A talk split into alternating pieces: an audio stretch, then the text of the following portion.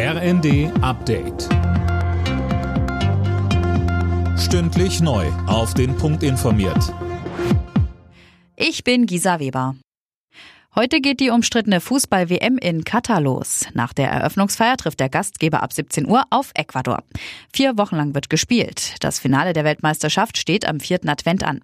Zu den Titelchancen unser WM-Reporter Daniel Bornberg. Als Favoriten auf den Titel haben Experten und auch Wettanbieter die Brasilianer ganz oben auf dem Zettel. Dahinter Argentinien, Titelverteidiger Frankreich sowie England und Spanien.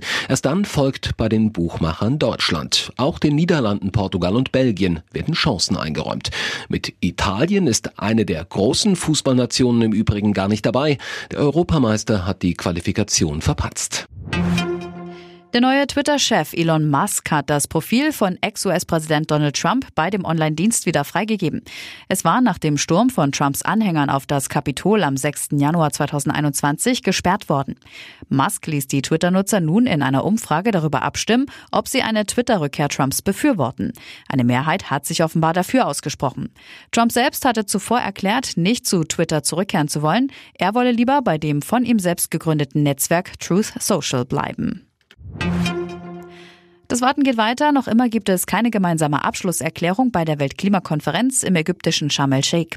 Einig geworden ist man sich zuletzt beim Streitthema Ausgleich für klimabedingte Schäden. Eigentlich sollte die Konferenz bereits am Freitag enden. Und Formel 1-Pilot Max Verstappen hat sich die Pole Position für den Saisonabschluss in Abu Dhabi geschnappt. Er war schneller als Red Bull-Teamkollege Sergio Perez und Charles Leclerc im Ferrari. Sebastian Vettel wird in seinem letzten Rennen als Neunter starten, Mick Schumacher von Position 13. Alle Nachrichten auf rnd.de